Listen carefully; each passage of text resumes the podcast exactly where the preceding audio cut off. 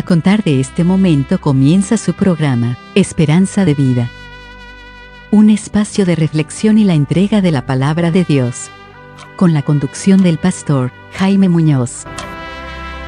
Hola y bienvenidos una vez más a esta enseñanza de la palabra de Dios. Ojalá nuestros queridos hermanos puedan tener toda esta serie de los atributos de Dios para su crecimiento moral, porque me temo que en las iglesias no están enseñando los atributos de Dios. Se habla muy poco de Dios. Nosotros hemos hecho varios programas sobre Dios. ¿Quién es Dios? ¿Cómo es Dios? ¿Qué Dios puede hacer y qué no puede hacer Dios? O sea, hemos hablado harto de Dios y ahora estamos viendo los atributos de Dios. El último atributo que vimos fue el que Él es santo, que Dios es santo. Y hoy día nos corresponde hablar que Dios es amor. Es otro de los atributos que Dios tiene.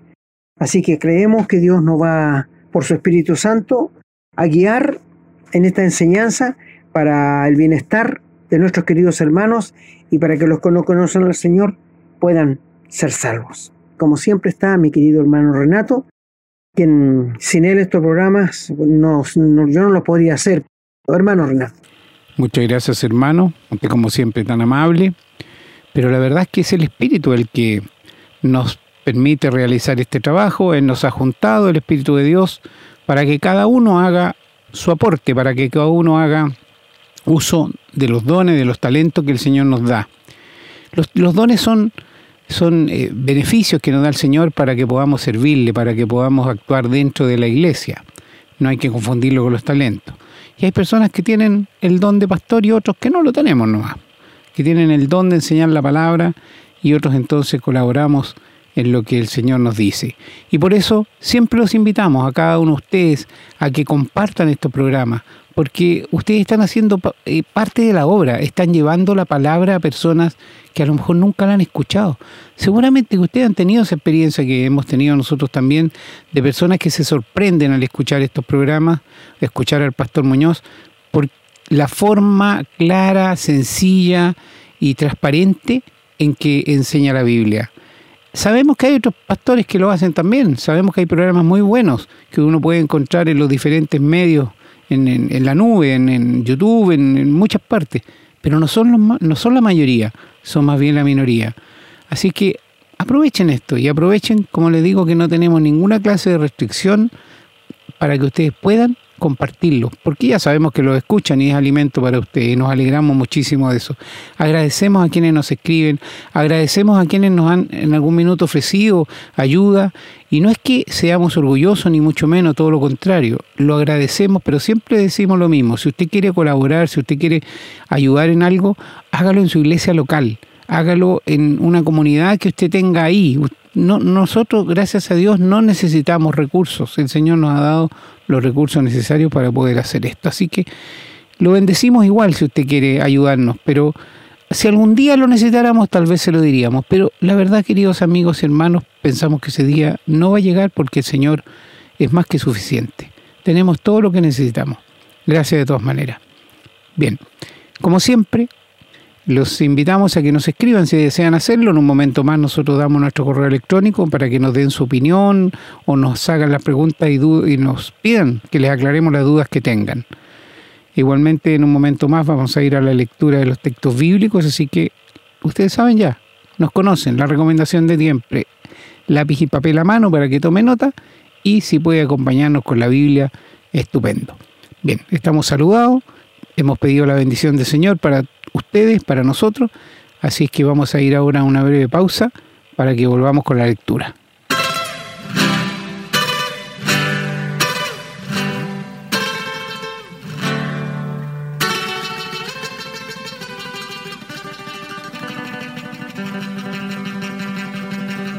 Bien, estamos listos para comenzar la lectura. Vamos a leer dos textos muy breves en el Antiguo Testamento, comenzando en Jeremías capítulo 31 y leemos en el versículo 3 que dice, Jehová se manifestó a mí hace ya mucho tiempo, diciendo, con amor eterno te he amado, por tanto te prolongué mi misericordia.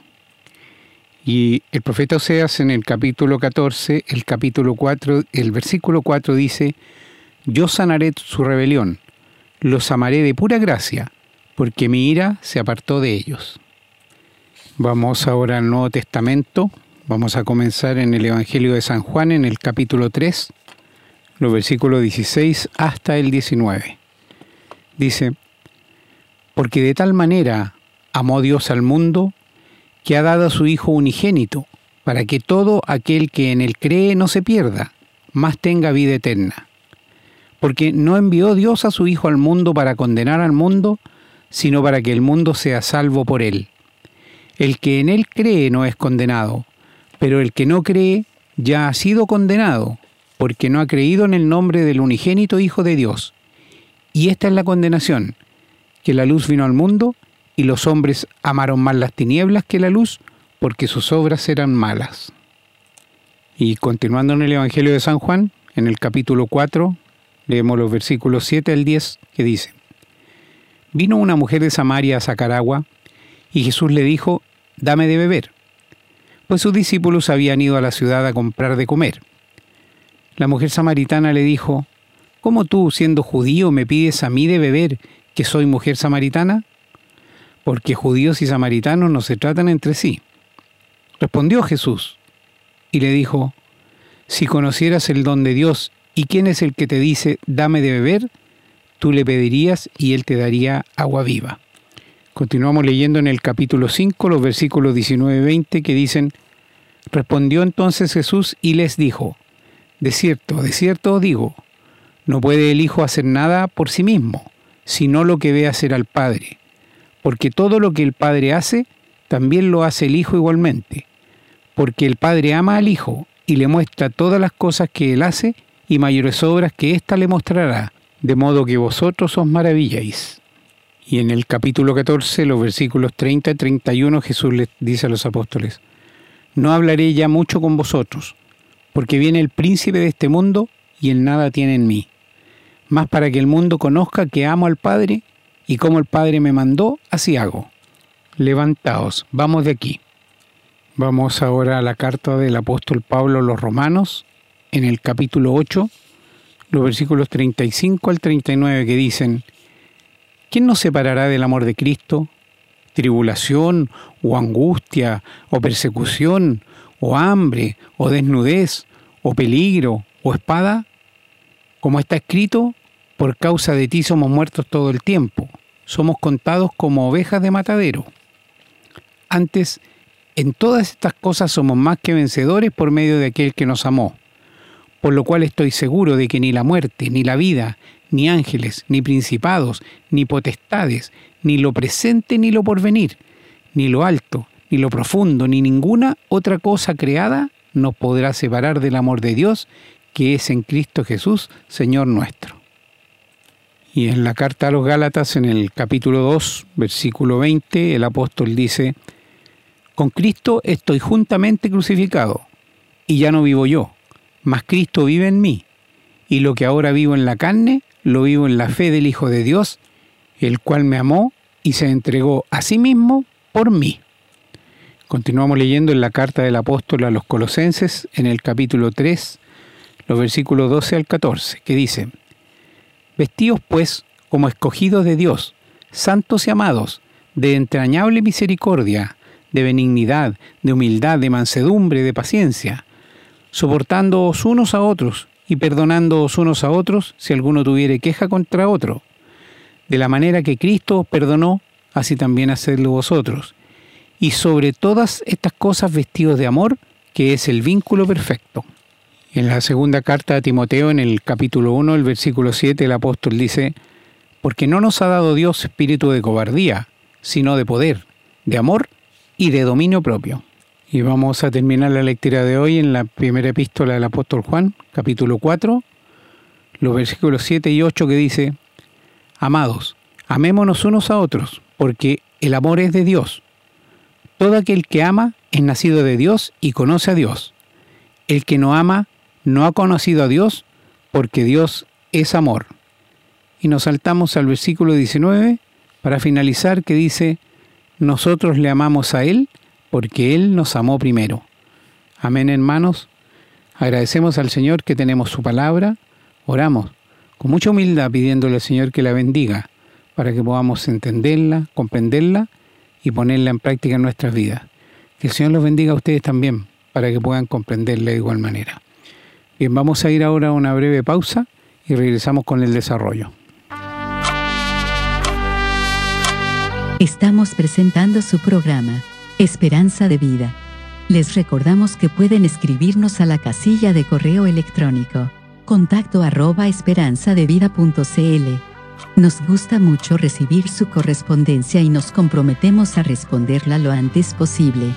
También les recordamos que pueden encontrar estos programas en Facebook y, en formato de podcast, en las plataformas Spotify y Google Podcast. Siempre bajo el nombre Esperanza de Vida. No olviden que pueden compartirlos y copiarlos libremente por cuanto la autoría le corresponde a nuestro Señor Jesucristo, a quien damos todo el honor y la gloria y agradecemos la oportunidad de servirle de esta manera.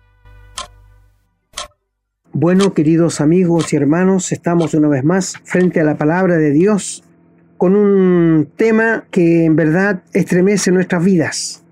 Un tema que abarca lo que Dios es en sus atributos. Y es un tema que la gente desconoce. Ayer hablamos que Dios es santo, tres veces santo. Y por tanto Él no puede ver el pecado, a pesar de su amor, a pesar de su misericordia, a pesar de su compasión.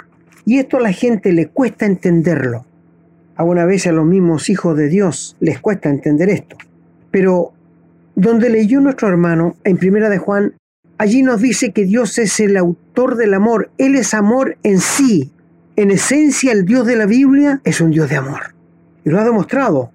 Lo demostró primero con nuestros primeros padres en el huerto de Edén y después con Abraham, con Noé y después con el pueblo de Israel a través del desierto Dios mostró su amor a pesar de la rebeldía del corazón humano. Dios muestra su amor. En verdad es sorprendente ver cómo el amor de Dios se derrama desde el Génesis hasta el Apocalipsis. Aún en aquellos que no lo merecen, nosotros no merecemos el amor de Dios, porque somos pecadores, porque hemos desobedecido a Dios, porque hemos pasado por encima de los mandamientos de Dios. Y si la misericordia de Dios unida con el amor no estuvieran presentes, el juicio de Dios sería implacable, sin misericordia. Bendito sea Dios, que nos trata con mucho amor. Bueno, donde leyó nuestro hermano, primeramente en, yo voy a ver primeramente allí en Primera de Juan, donde lo leyó allí dice que, que nos amemos unos a otros, el capítulo 4, el verso 7, porque el amor es de Dios. O sea, Dios es el autor del amor. Ahora, Pablo dice allí en 1 Corintios 13, que si una persona da todos sus bienes para los pobres, aunque quede pobre, pero va sin amor, de nada le vale. Si otra persona da su vida para morir por otro, pero no tiene amor, de nada le vale. Es decir, el vínculo perfecto es el amor. Porque al final del capítulo dice la esperanza, la fe y el amor. Estos tres. Pero ¿cuál va a estar con nosotros en el cielo? No va a ser la fe, no va a ser la esperanza, va a ser el amor. Va a ser el amor porque el amor es eterno. En un texto que nuestro hermano leyó en Jeremías dice, con amor eterno te he amado. Una de las cosas que siempre le digo a los jóvenes es que si el pololo, tu comprometido, tu hermano en la fe, te promete que te va a amar eternamente, ya te engañó. Porque nosotros no podemos amar eternamente. Les digo por qué. Las parejas, cuando se unen en familia, es para acá en la tierra, no para el cielo. En el cielo no va a ser lo mismo. Nos vamos a ver, nos vamos a conocer, pero no vamos a, tener ese vínculo que por la carne que tenemos, la tenemos hoy día tan aprisionada como familia. Y es bueno, no digo que sea malo, de ninguna manera. No va a ser lo mismo en el cielo porque la familia fue creada para la tierra, no para el cielo. Así que nadie puede decir que te voy a amar eternamente. No, no, no, por favor. El amor de Dios es eterno, sí. Él nos ama eternamente, por toda la eternidad. Dice que amó a su pueblo Israel y lo, ama, y lo va a amar por toda la eternidad. A pesar de que lo rechazaron, Dios una vez que lleve a la iglesia al cielo va a seguir tratando con su pueblo Israel. Ahora dice que todo aquel que ama es nacido de Dios y conoce a Dios. El que no ama no ha conocido a Dios porque Dios es amor, en esencia. En esto se mostró el amor de Dios para con nosotros, en que Dios envió a su Hijo unigénito al mundo para que vivamos por Él. Ahí tienes una condición, una manifestación del amor de Dios, un atributo que es de Él, de nadie más. Satanás es un déspota, Satanás es un amo cruel, a Satanás no le importa que tú sufras, no le importa que tú te mueras y te vayas al infierno. Él no está preocupado por esto. Todo lo contrario. Mientras más haya en el infierno, para Él es mejor. Así no estará tan solo. Por esto dijimos en un programa pasado que el galardón de Satanás, el premio de Satanás para los pecadores es el infierno. Ese es el, premio de Satanás. Ahora, cuando dice que el amor de Dios se mostró en que Dios envió a su Hijo unigénito, para que seamos salvos por Él. Sí, nosotros no lo pedimos, Él nos lo dio. Él dio el primer paso para que nosotros pudiéramos ser rescatados y perdonados. Luego dice que en esto consiste el amor, no en que nosotros hayamos amado a Dios, sino que Él nos amó a nosotros primero. Y en esto se mostró que Él amó a nosotros y envió a su Hijo para que muriera en propiciación, dice, por nuestros pecados. Dice luego, amados, si Dios nos ha amado así, también así debemos amar los unos a los otros. Nadie ha visto a Dios jamás. Si nos amamos unos a los otros, Dios permanece en nosotros y su amor se ha perfeccionado en nosotros. En esto conocemos que permanecemos en Él y Él de nosotros, en que nos ha dado su Espíritu Santo. Ahora, ¿por qué nosotros los que somos hijos de Dios amamos a Dios? Porque Él nos amó primero. Nosotros nos dice, según Romanos, que nosotros, siendo enemigos, fuimos reconciliados con Dios. Todo aquel que no conoce al Señor Jesús, que no es salvo, que no tiene la vida eterna, es un enemigo de Dios. Nosotros también lo éramos antes de convertirnos. Por esto Romano dice, si siendo enemigo fuimos reconciliados con Dios, nadie busca a Dios, Dios busca al pecador. En esto consiste la verdad del Evangelio. En la religión, ¿qué hace la gente? Anda atrás de Dios por religión. Pero la verdadera gracia de Dios, Dios busca al pecador. Dios le ama. ¿Y cómo mostró Dios su amor? Nos leyó también en Juan 3:16 que de tal manera amó Dios al mundo, que ha dado a su Hijo unigénito único, para que todo aquel que en él cree no se pierda, más tenga vida eterna. Si leemos ese pasaje con detenimiento, vamos a encontrar que allí está la gracia y el amor de Dios revelado en todo su esplendor. ¿Cuál fue el propósito de que Dios envió a su Hijo? Para que el mundo sea salvo por Él. ¿Salvo de qué? Del infierno, del lago de fuego. Así que cuando nosotros llegamos a hablar, a entender el amor de Dios, que es un atributo de Dios, llegamos a entender también de que Dios, en su amor, en su misericordia y en su gracia, Dios nos ha dado todas las bendiciones. Así que queridos amigos, el atributo de Dios que estamos hablando ahora es el amor, el amor. Pablo en Gálatas 2.20 dice que, que ya no vivo yo, dice Pablo, sino vive Cristo en mí, el cual me amó en forma singular y se entregó a sí mismo por mí. Y lo que ahora vivo en la carne, dice Pablo, lo vivo en la fe del Hijo de Dios, el cual me amó y se entregó a sí mismo por mí. Esa es una confesión de uno que realmente ha pasado de muerte a vida. Esa es la confesión de uno que es salvo y que tiene la vida eterna. Porque allí ven el amor de Dios desplegado que ha tocado en nuestro corazón. Dios dice que siendo rico Él, se hizo pobre, para que nosotros por su pobreza fuésemos enriquecidos. Bendito sea Dios, que Él nos habla de esta manera. Cuando llegamos al Evangelio de Juan, Ustedes conocen el Evangelio de Juan, ¿no es cierto? El, primer, el cuarto Evangelio en la Biblia.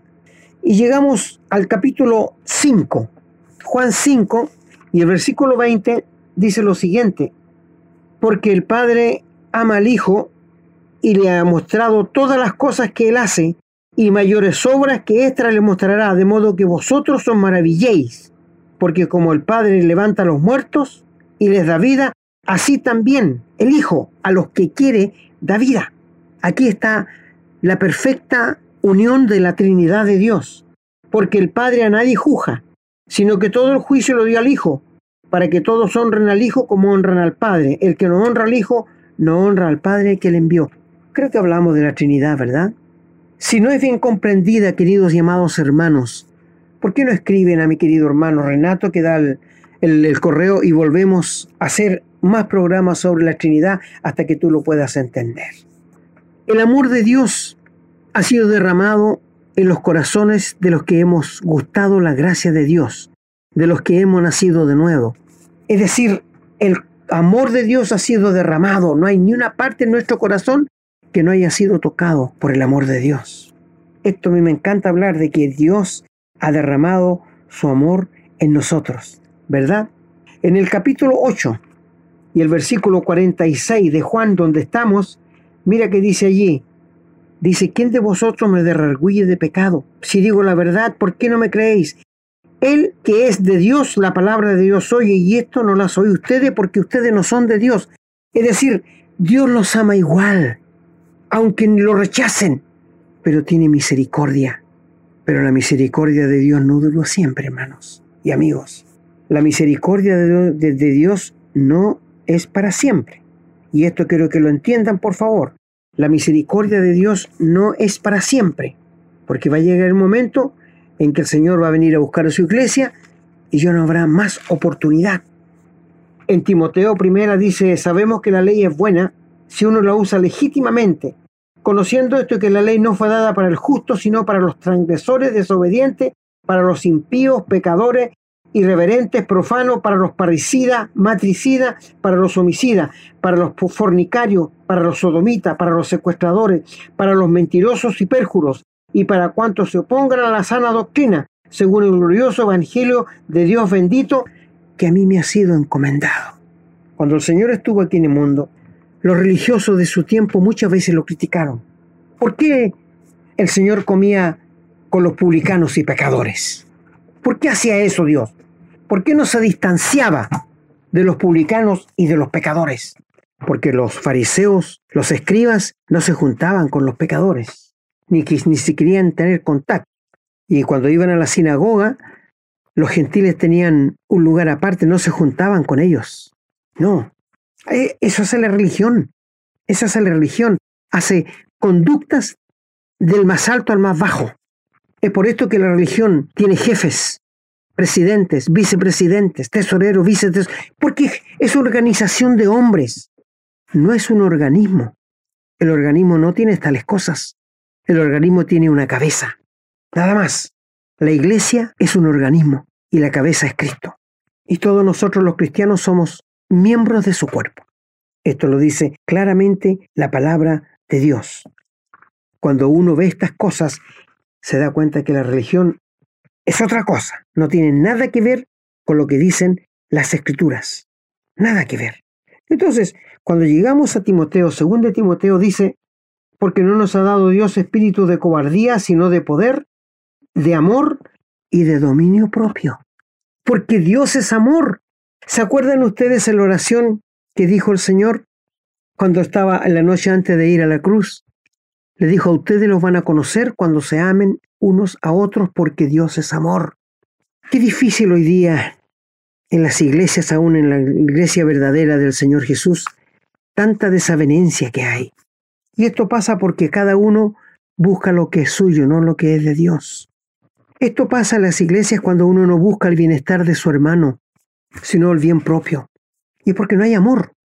Realmente, no debieran haber desavenencias en el cuerpo de Cristo. No debieran haber dificultades en el cuerpo de Cristo. Debiera ser todo armonioso. Todo debiese ser en paz. ¿Qué fue la oración del Señor? Que sean uno, Padre, está hablando a la iglesia, así como yo y tú en la Trinidad, que hay una perfecta unidad. Quiero decirles algo, si todos los cristianos verdaderos, porque no hablo de la religión, se guiaran por lo que dice la Biblia, no pasarían estas cosas. No las pasarían. Es porque hay rebeldía y desobediencia a la palabra de Dios. Nada más. Porque si fuéramos obedientes a la palabra de Dios, no tendrían por qué pasar estas cosas. Porque Dios no dejó nada al azar en el tratamiento de los hermanos o en la iglesia. No, no dejó nada, nada. ¿Y por qué entonces pasan cosas? Porque los hombres no siguen la doctrina que Dios dejó en la Biblia. Ese es el problema. ¿Y por qué muchos hermanos se equivocan? Porque no leen la Biblia, no la estudian. Se conforman con lo que el pastor le dice. Entonces, en vez de mostrar amor, muestran crueldad. Sí, muestran crueldad, aún en su familia, con sus hijos, con su esposa. Así que cuando llegamos aquí a 2 Timoteo, el capítulo 1, el verso 7 dice, porque Dios no nos ha dado espíritu de cobardía, no para pelear, sino para hablar de Él, sino de poder, de amor y de dominio propio. Tres cosas importantísimas que tienen que estar en la vida del cristiano. Dios es amor y Él lo ha mostrado siempre, siempre, siempre, siempre. También nos leyó nuestro querido hermano allí en Colosenses 3 y el versículo 14 que dice, y sobre todas estas cosas, lo que dice más arriba, que nos vistamos como amados de Dios, y sobre todas estas cosas vestido de amor, ¿Es un traje? Sí, sí, que es el vínculo perfecto. Y la paz de Dios gobierne en vuestros corazones, a la que asimismo fuiste llamado a un solo cuerpo, y sed agradecidos.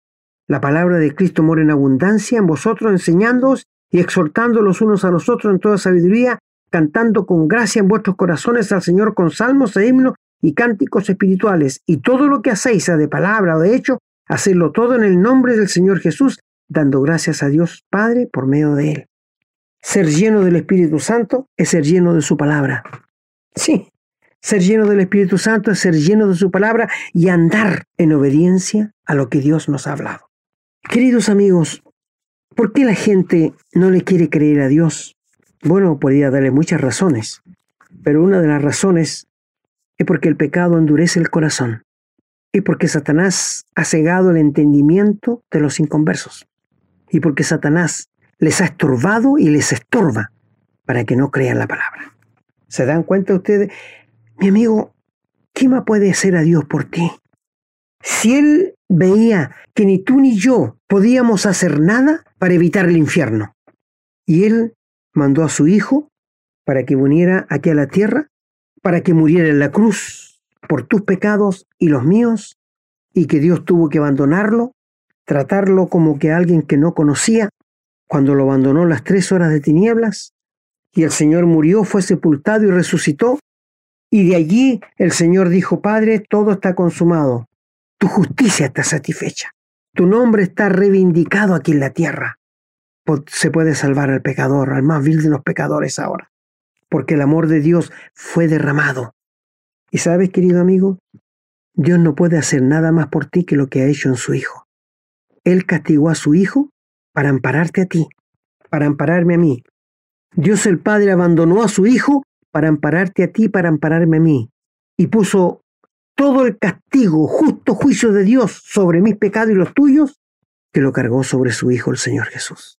Y Él murió, fue sepultado, pero al tercer día se levantó de los muertos con poder y gloria. Y nos ha dado vida nueva. Nos ha justificado por su resurrección y hoy día somos aceptos en el amado por haber nacido de nuevo. Te pregunto, ¿tú has nacido de nuevo? No. ¿Y qué esperas? Dios ya ha mostrado todo su amor, ha agotado todo lo que Dios tiene.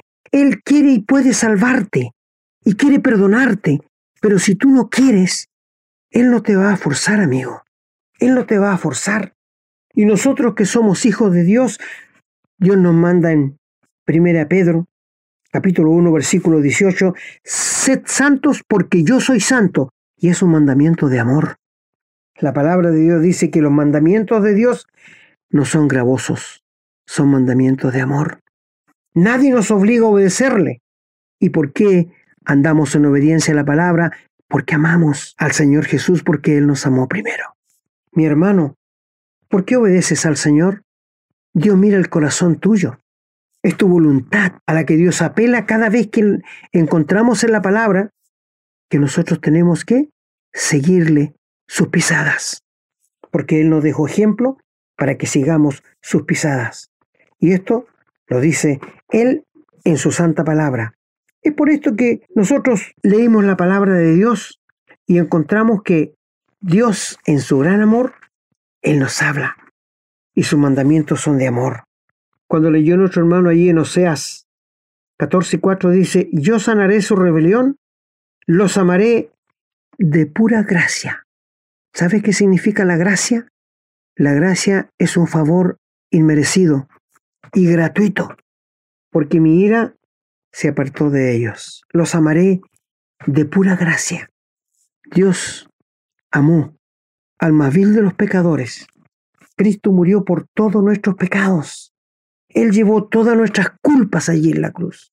Dios le castigó al único Hijo santo, verdadero y puro. Y por esto que Él nos pudo representar, porque Él nos convenía, hecho más sublime que los mismos cielos. No podía ser otro hombre. No podía ser un hombre cualquiera. Dios el Padre exigía a un ser santo. Un hombre pecó al principio, que echó a perder toda la raza humana. Un hombre también tenía que representarnos en la cruz, sin pecado, sin mancha, sin contaminación. Y el Señor Jesús era el único, escucha muy bien, que podía representarnos allí en la cruz.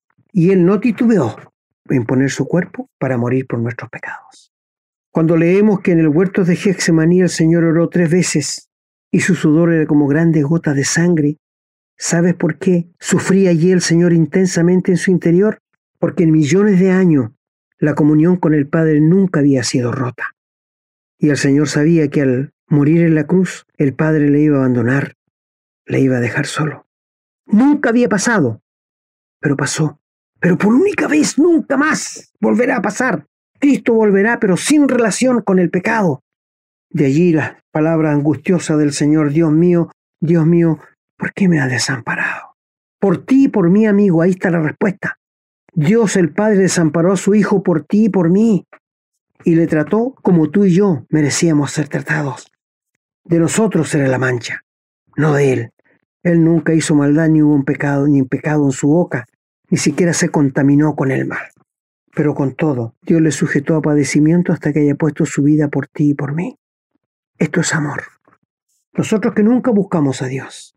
Nosotros que nunca nos preocupamos por Dios. ¿Tú crees que la gente se preocupa por Dios hoy día? No. Y tú le hablas, ni siquiera quieren saber nada de Dios, ni del amor de Dios. ¿Y por qué? Porque el pecado endurece al ser humano porque el pecador piensa que al final Dios va a tener misericordia de todo y los va a perdonar. Mi amigo, esto es un engaño satánico. Escuché a alguien decir que al final Dios iba a perdonar a todos, también al diablo. ¡Qué blasfemia eso! Mi amigo, el diablo ya está condenado a morir en el lago de fuego. Cuando el Señor vino a morir aquí a la cruz, no vino a morir por los ángeles caídos, no vino a morir por Satanás, vino a morir por ti, querido amigo, por ti y por mí. Porque Tú tienes un alma valiosa y Dios no quiere que vaya a morir eternamente en el infierno. Su amor no quiere esto. Pero si tú insistes en ir, Dios no te va a obligar ni te va a forzar a entrar. Dios apela a tu corazón y te dice, vengan a mí todos los que están cargados y trabajados, que yo les haré descansar. Y, la invitación del Señor, he aquí estoy a la puerta y llamo. Si alguno abre la puerta, entraré a él y cenaré con él y él conmigo. Mi amigo, Dios no te va a forzar. Te vamos a rogar si en nombre de Cristo que te reconcilies con Dios. Si tú no estás perdonado de tus pecados, si tú no has tenido un encuentro personal con el Señor Jesucristo, si tú no has pasado de muerte a vida, mi amigo, no vas a ir al cielo. Esto lo dice la palabra de Dios. No vas a ir al cielo. Cuando leyó nuestro hermano allí en Romanos 8, que es un pasaje que a mí me, me encanta. Cuando nos leyó en el versículo 35, ¿qué dice allí? Dice, ¿quién nos separará del amor de Cristo? ¿Quién? ¿O quién nos acusará? Si Dios es el que condena, ¿quién nos acusará? ¿Quién nos condenará? ¿Quién nos separará del amor de Cristo? Tribulación, angustia, persecución, hambre, desnudez, peligro de espada, como está escrito, por causa de ti somos muertos todo el tiempo, somos contados como ovejas de matadero. Antes en todas estas cosas somos más que vencedores por medio de aquel que nos amó, el Señor Jesús. Él nos amó, el Padre. Por lo cual estoy seguro de que ni la muerte, ni la vida, ni ángeles, ni principados, ni potestades, ni lo presente, ni lo porvenir, ni lo alto, ni lo profundo, ni ninguna cosa creada nos podrá separar del amor de Dios que es en Cristo Jesús, Señor nuestro. Romanos 8, del 31 en adelante hasta el 39. ¿Te das cuenta, mi amigo? Este es el amor de Dios. Con amor eterno te he, te he amado. Nada nos puede separar de este amor a los que ya somos hijos de Dios. Mi querido hermano, gózate, alégrate. Dale gracias a Dios, porque no hay nada que nos va a separar. Ni el diablo, ni los ángeles, ni la nueva muerte, nada. Nada nos va a separar. Si el Señor me lleva esta noche, me va a separar de mi familia, pero mi familia sabe dónde voy a estar. Por la gracia de Dios, porque Cristo murió en la cruz por mis pecados. Yo recuerdo una vez un hermano, su señora murió, era una, fiel creyente, y un amigo lo encontró después y le dijo, siento que hayas perdido a tu esposa. Y el hermano le dijo, a ver, espérate un poco, yo no la he perdido, yo sé dónde está. Qué, qué, respuesta más linda, ¿no es cierto? No la he perdido, yo sé dónde está y sé que la voy a ver. Bendito sea el Señor por sus promesas inigualables. Dios es amor, pero aunque Él quisiera salvarte, si tú no quieres ir a Él y pedirle perdón por tus pecados, no vas a ir al cielo. La gente dice Dios es amor, sí, pero se olvida que es santo y que no puede pasar por alto ni un solo pecado, porque es tres veces santo. Mi amigo, la santidad de Dios es tan grande que Él tuvo que abandonar al Señor Jesús, su propio Hijo, tu unigénito, por cuando Él estaba cargando con mi pecado y el tuyo. ¿Te das cuenta de la santidad de Dios? El Señor fue sepultado y resucitó al tercer día, para darnos vida y vida nueva. El Señor no vino para parchar al ser humano, vino para hacer de él una nueva creación, una nueva criatura. Y todo lo que por gracia hemos ido a la cruz y nos hemos rendido a los pies del Señor Jesús, permitiendo que Él entre a nuestra vida y nos transforme y nos haga receptores del Espíritu Santo. Si mueres esta noche, ¿sabes dónde vas a ir? Si no amaneces con vida y no tienes al Señor Jesús, vas a despertar en el infierno, amigo. Y allí te vas a acordar que lo que te estamos diciendo es la verdad. No te estamos asustando, te estamos diciendo la verdad para que despiertes y entiendas que Dios te ama. De tal manera amó Dios al mundo, que ha dado su Hijo unigénito para que todo aquel cree no se pierda, mas tenga vida eterna. Si en ese texto pones tu nombre, vamos a suponer que tú te llamas Juan, porque de tal manera amó Dios a Juan, que ha dado a su Hijo unigénito para que Juan no se pierda, mas tenga vida eterna. Tu nombre en el texto, querido amigo. Pone el nombre tuyo, querida amiga, porque de tal no tiene precio, no hay valor. Nunca vamos a saber cuánto sufrió el Padre entregar a su Hijo y cuánto sufrió el Señor para entregar su vida. Pero para nosotros es gratis. Él nos salva, nos perdona gratuitamente. Por gracia somos salvos, por medio de la fe, pues esto es un regalo de Dios. La paga del pecado muerte mas el regalo de Dios es vida eterna en Cristo Jesús, Señor nuestro. Y en Romanos 3:24, ¿qué dice? Fuimos reconciliados, fuimos salvados, fuimos perdonados gratuitamente, gratuitamente. Es que nadie está en condiciones de ser aceptado ante la presencia de Dios con su pecado. Pero si va para ser perdonado, Dios te va a perdonar. Por medio de la cruz del Señor Jesús no hay otro medio. Dios declaró en su palabra, sin derramamiento de sangre no hay perdón de pecados. Pero Cristo derramó su preciosa sangre y el amor de Dios, desde el, el Señor murió hasta ahora, es como una bandera que nosotros levantamos en alto. Cristo te amó, murió por ti, fue sepultado y resucitó para darte vida y vida eterna, porque te ama, te ama amigo, pero aborrece tu pecado, porque por ese pecado nunca vas a entrar al cielo, jamás. Su palabra lo ha decretado.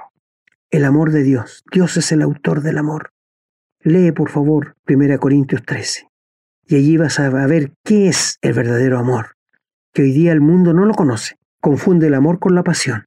No, son dos cosas totalmente diferentes. El Señor bendiga su santa palabra y bendiga a todos nuestros queridos hermanos y amigos.